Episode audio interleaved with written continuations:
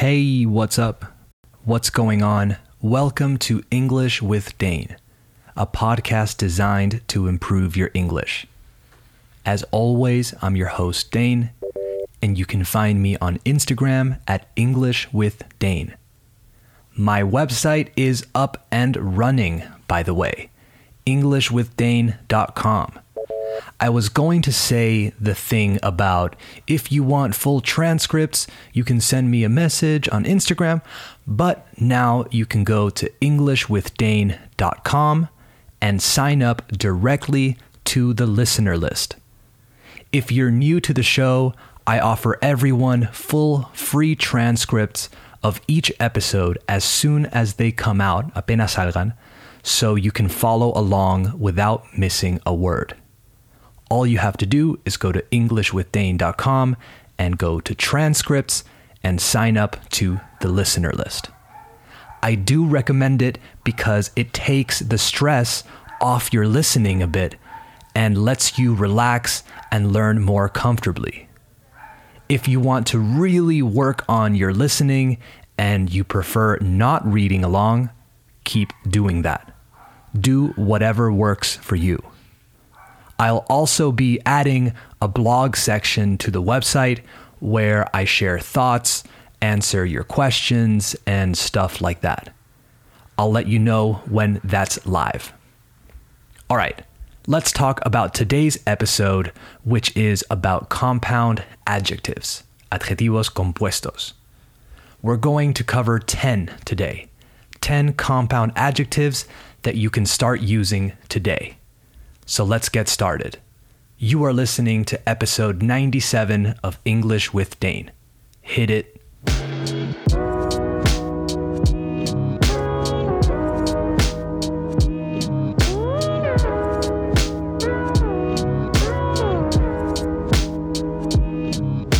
Okay, we have officially started the show, so let's talk about compound adjectives.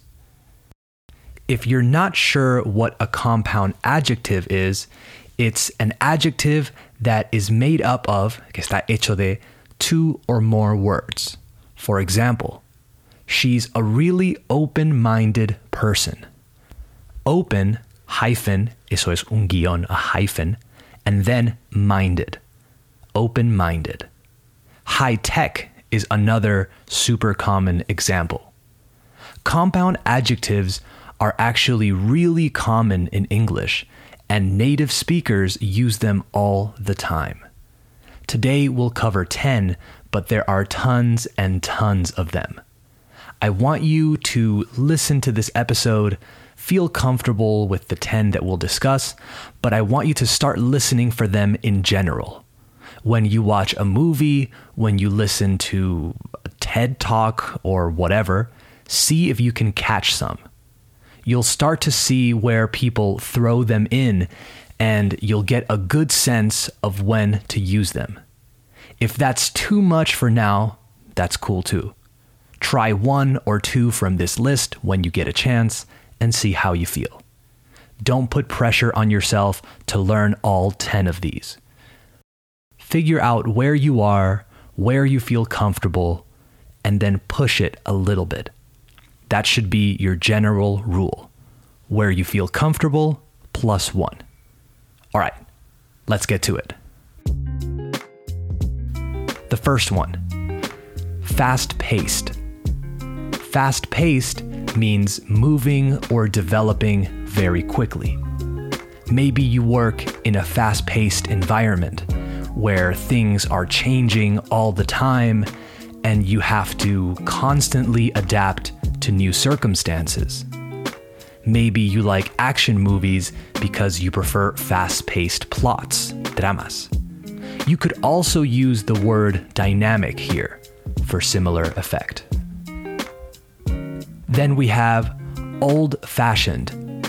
Old fashioned means in accordance to styles or types that are no longer current, que no son actuales, so not modern.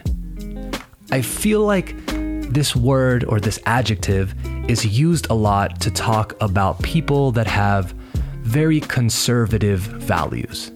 Maybe something like, ah, they're a very old fashioned family and they don't want the women to work outside the home.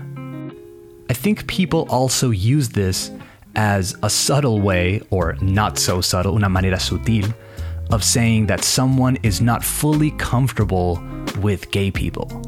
It's a subtle one, so you have to pay attention.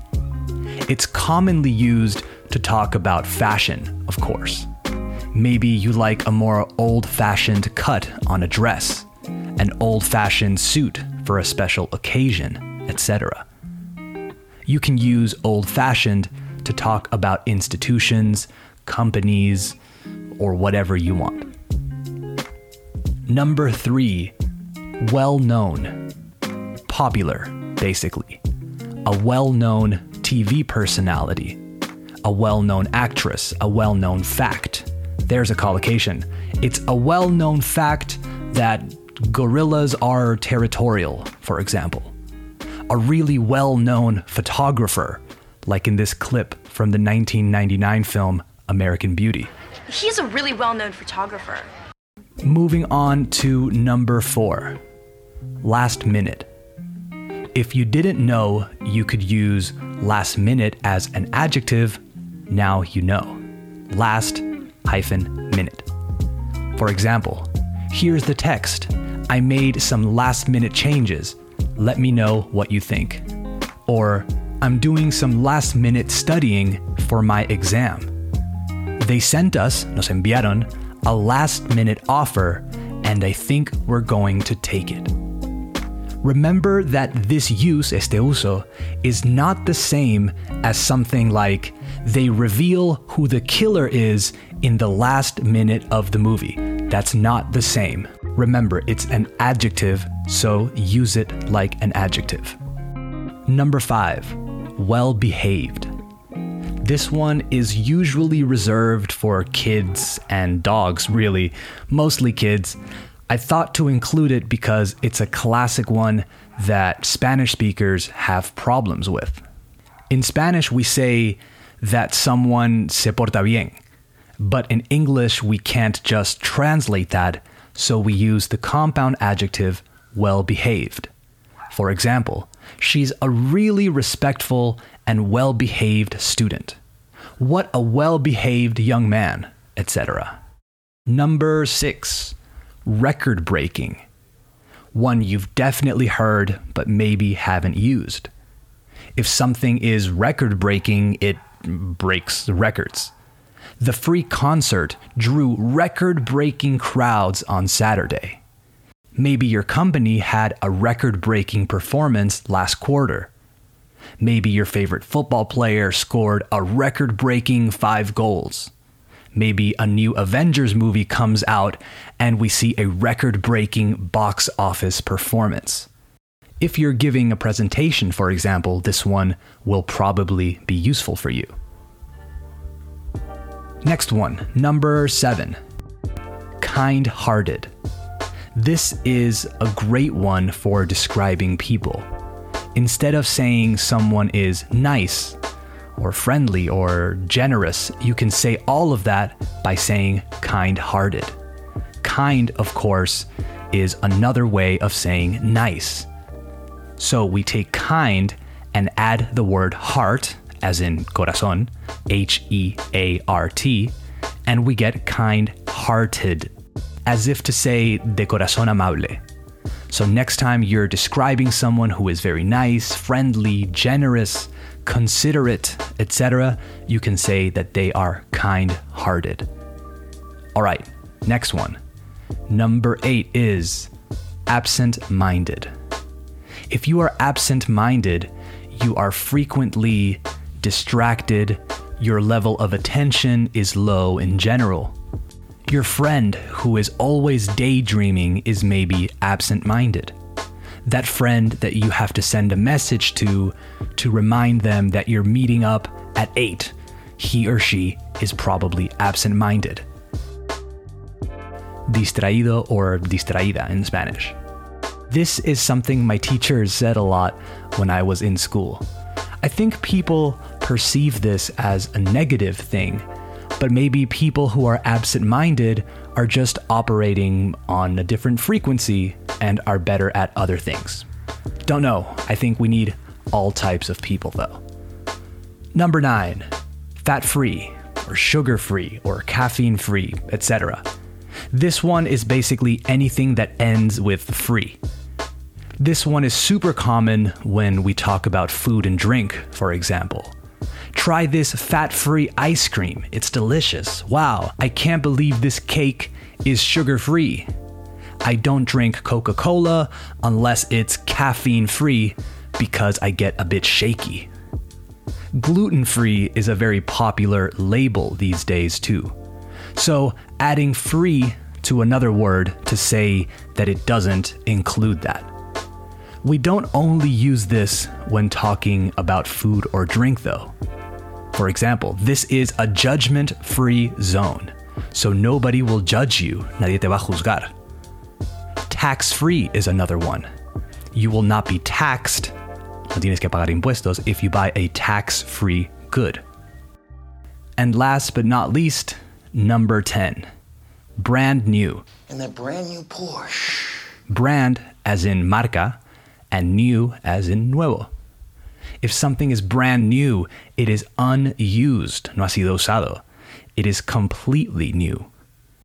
You'll hear this a lot in advertising. The brand new 2021 Toyota blah blah blah. Or when you're buying something secondhand. People often sell things they've never used, and so they write brand new in the description. People say this after showering, working out, going into the sauna, stretching, or whatever makes them feel great. You know the feeling. You take a long, hot shower after a long day, and you come out feeling brand new. You can use it to talk about new technology, a new service, a new episode of your favorite show, even. Pretty much whatever you want. It translates to a estrenar in most cases, or como nuevo if you're talking about the shower thing, for example. Before I go, I wanted to talk about a common mistake. I've talked about this on the podcast before, but it seems appropriate to talk about it on this episode because we're talking about compound adjectives. So, if a movie is two hours long, it's a two hour movie with a hyphen, con el guión. It's not a two hours movie. There's no S there. It's confusing because in Spanish we say una película de dos horas, so it's an understandable mistake, but that doesn't mean you should make it. So, un informe de cinco páginas is a five page report. If you are on a flight, un vuelo, from Madrid to Lima, you're on a 12 hour flight. Not a 12 hours flight, no, never. A 10 minute break, a five story building, etc. All right, that's it for today's episode about compound adjectives. I hope you use them.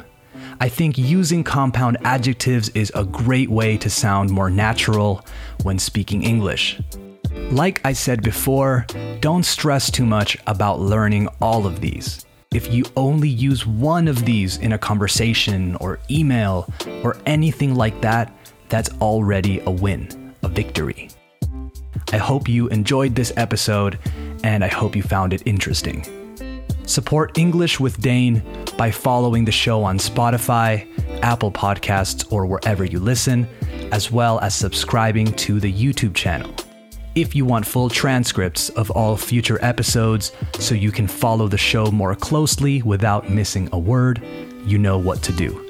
EnglishWithDane.com and sign up, apuntate, to the listener list, and you'll receive transcripts in your inbox as soon as each episode comes out, which will be more regularly from now on. At English with Dane on Instagram for quizzes and extra stuff as well. All right, thanks for listening. Talk soon. Bye bye.